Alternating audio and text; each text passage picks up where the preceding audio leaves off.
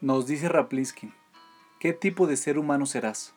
Depende en su mayoría de cómo utilices el más grandioso de los regalos que el Creador te dio, tu habilidad para pensar y hablar.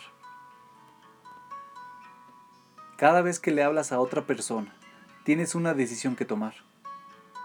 ¿Qué debo decirle a esta persona en este momento? ¿Y cómo debo decirlo? Una elección sabia y adecuada te elevará le permitirá a la persona con la que estás hablando sentirse bien en el presente y la ayudará a construir su autoimagen.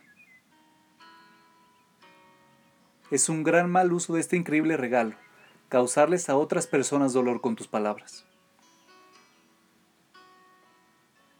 El Talmud dice que es un crimen peor causar dolor con palabras que estafar financieramente a otra persona. ¿Por qué? El dinero puede devolverse.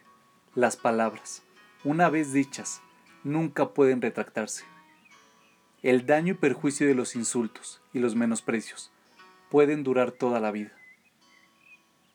Cuando insultas a alguien y le causas angustia con tus palabras, estás atacando la dignidad de la otra persona. El nivel más alto de bondad es construir la autoimagen de alguien. Por la misma razón, el peor crimen es robarle a alguien su autoestima y bajar su autoimagen. La mayoría de las personas no están completamente conscientes del gran daño que causan cuando hacen afirmaciones destructivas y hieren a otros con palabras ofensivas y irrespetuosas. Es tan fácil hacer comentarios contraproducentes y hacer preguntas no constructivas. Muy pocas personas son verdaderamente malas y sádicas, pero todo el mundo se frustra e incluso se enoja a veces. Estos sentimientos son terreno fértil para comentarios que hieren y causan dolor. Pregúntale a cualquier consejero o terapeuta y escucharás acerca del gran daño causado a niños que fueron insultados por sus padres o maestros, hermanos, amigos y vecinos.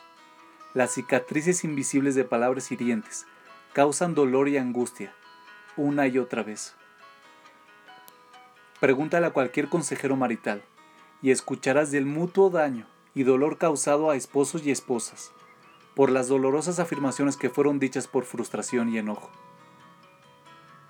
Incluso las personas más buenas hablan de formas que no deberían cuando están de mal humor. ¿Cuál es la solución para este problema de proporciones epidémicas? Todos debemos adquirir una mayor conciencia de lo que en realidad estamos diciendo. Nuestros estados emocionales tienen un impacto tremendo en lo que decimos y en cómo lo decimos. Toma conciencia de que cuando estamos hambrientos y cansados, tenemos que ser especialmente cuidadosos con cómo hablamos. Cuando nos sentimos frustrados en una interacción con alguien, debemos ser cuidadosos de evitar hacer comentarios sarcásticos.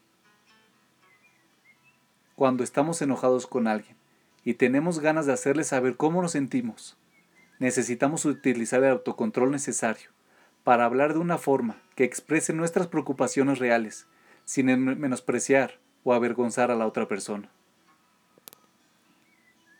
Cuando estamos en una discusión con alguien, debemos recordar mantenernos calmados y centrados.